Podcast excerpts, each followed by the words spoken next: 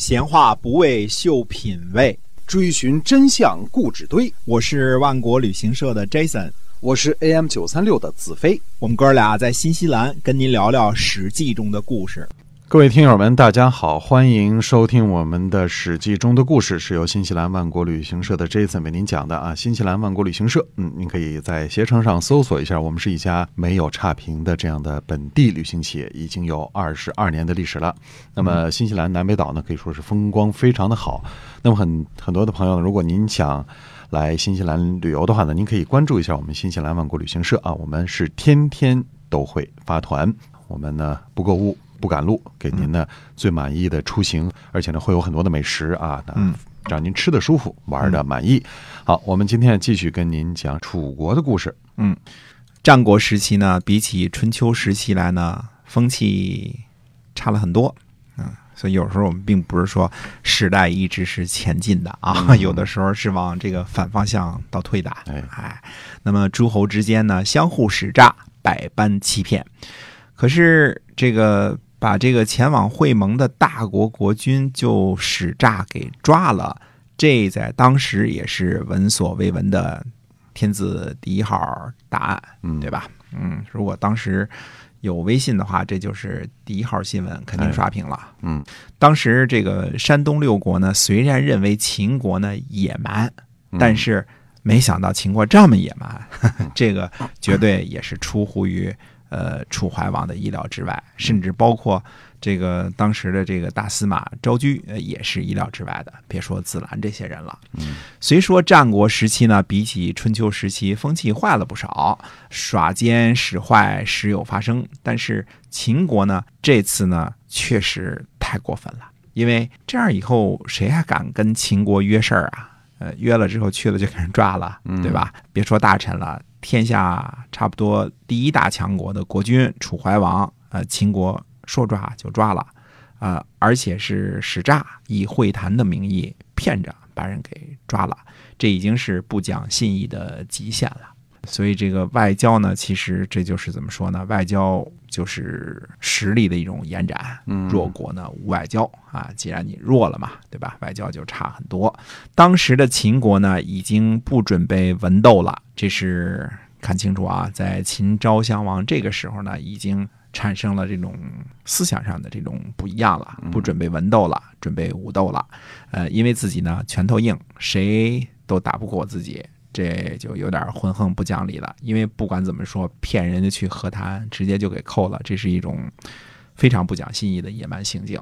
秦国呢，把楚怀王就押解去了咸阳，要挟呢，楚怀王要割让乌郡和黔中郡啊。乌郡和黔中郡呢，呃，主要是指的今天的湖南西部，所谓的湘西啊，和贵州呃东部一带。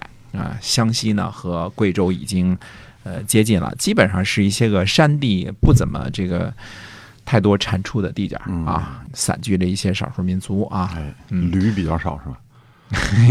千只驴没见过啊啊！那么楚怀王呢，呃，也准备答应，并且呢结盟。可是呢，秦国说了，先得到土地再结盟。这次呢？一下子触到了楚怀王的底线。楚怀王呢，从楚威王手里继承了一片大好的江山，对吧？呃，自己呢虽然昏聩，但是呢也并不是全无建建树。嗯，比如说彻底收复越国，占领江苏和浙江，这就是最好的例证，对吧？这次呢被秦国欺骗，做了阶下囚，这口气呢就忍了。那就再割让两个郡的土地，嗯，屈服到底吧。没想到呢，呃，秦国人呢也不玩虚的，先给土地，嗯，因为战国时期风气不好嘛，经常欺骗，是吧？然后呢再结盟。楚怀王呢当政几十年，富贵了一辈子，到了晚年呢做了俘虏，终于呢彻底的硬气了一把，说什么呢？说秦国使诈扣留我，又胁迫我割地，我绝对不答应。嗯，那么楚怀王呢？拒绝再次和秦国商量，这次谈都不谈了，什么都不答应了。啊，爱咋地咋地。啊，楚怀王等到做了阶下囚的这个时候呢，终于是硬气了一把，还是保留了一点晚节啊，嗯不失为一个呃大国国君的这点儿这点儿气势吧。楚怀王呢，在秦国被扣，楚太子恒呢，在齐国做人质，楚国呢陷入了危机，因为呃国不可一日无君嘛，对吧？于是呢，楚国的大臣们就一起商量，现在呢，大王困在秦国，太子呢在齐国做人质。如果秦国和齐国一起联合，那楚国就玩完了。首先呢，大家就商量呢，说拥立楚怀王在楚国的儿子当中的一个为王就行了。那么昭居就说呢，说楚怀王呢和太子呢都在诸侯被困，现在呢我们背弃王命，拥立庶子，这样不好。于是呢，就派遣使节呢去齐国，诈称呢送楚怀王的讣告，就是楚怀王没了，还要迎立太子回国继位。这个时候呢，齐国呢是齐闵王刚刚上台，那么记载中说呢是苏秦向孟尝君进谏，不过呢。大家记得呢，这个时候公元前二百九十九年的时候呢，孟尝君应该还在秦国做官或者被扣呢。当然，这个历史记载错个一年、二年的，这个是有可能的啊。我们说，也可能是在此之前，在此之后。不过，《战国策》记载呢，是苏秦向孟尝君进谏。那么，苏秦建议说呢，呃，不如扣留太子。我们要知道，这个实际上有可能是苏秦向齐闵王的进谏啊，这记清楚啊。呃，用来呢干嘛呢？扣留太子之后，用来要挟楚国割让夏东国。所谓的夏东国呢，指的就是楚国东部的土地啊。嗯说这个刚占领的越国的这个土地啊。孟尝君说呢，说我们扣留了太子，郢都中立王，那样呢，我们就报空制而行不义于天下。苏秦说呢，不是的，如果呢郢都中立了王，我们呢就对楚国的新王说呢，割让给我们齐国的夏东国，齐国就为您杀了太子。否则的话呢，我们就会同韩国和魏国共同拥立太子，那样呢也可以得到夏东国。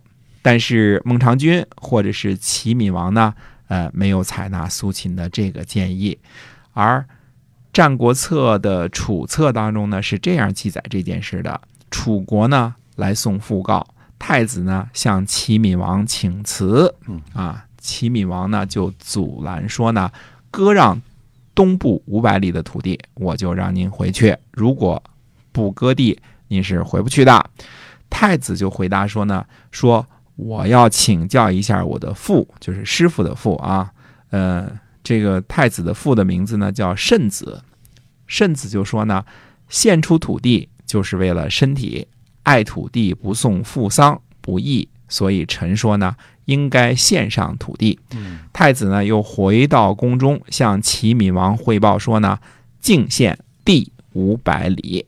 齐国呢就把太子送回了楚国啊。当时信息沟通没有现在这样顺畅啊，所以这个楚国送了假的讣告过去呢，齐国也就信了。这时候秦国扣留楚怀王的信息呢，肯定还没有传到齐国呢，探子也没那么快，对吧？嗯那么楚国呢，在这个问题上呢，呃，这些大臣们要说啊，处理的相当不错啊。秦国呢，扣留了楚怀王，呃，重新立一个王，而且是坚持立嫡不立庶，这个避免将来有任何的争执，要立太子。看来太子是这个夫人生的啊。那么，所以呢，就假装发丧迎娶太子，发了假的讣告。齐闵王呢，在这件事上呢，做的不地道。对吧？你齐闵王怎么说的？你要回去行，把东部的五百里土地呢割让给齐国，就放你回去。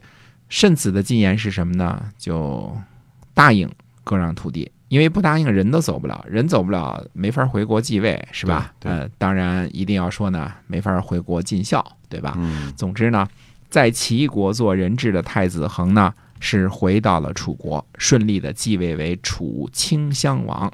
嗯楚国呢，给秦国发文告说，仰仗社稷神灵，楚国呢又有国君了，意思你扣的楚怀王呢作废了。啊，没算数了，嗯哎，那么当然呢，齐闵王呢把太子送回楚国继位了，派呢呃五十辆车的这个使团呢，就前往楚国索要夏东国的土地。楚顷襄王呢就询问慎子说：“说齐国呢来索要土地了，怎么办呢？”嗯嗯，这个慎子说呢，说大王呢明天呢告诉群臣，让群臣呢都献计上来，商量一个对策。那么到底群臣都献上了什么样的计策呢？那么下回再跟大家接着说。哎，是的，这个土地会不会给给人家要走哈？哎，希望您继续关注我们的节目，是由新西兰万国旅行社的 Jason 为您讲的。我们下期再会。再会。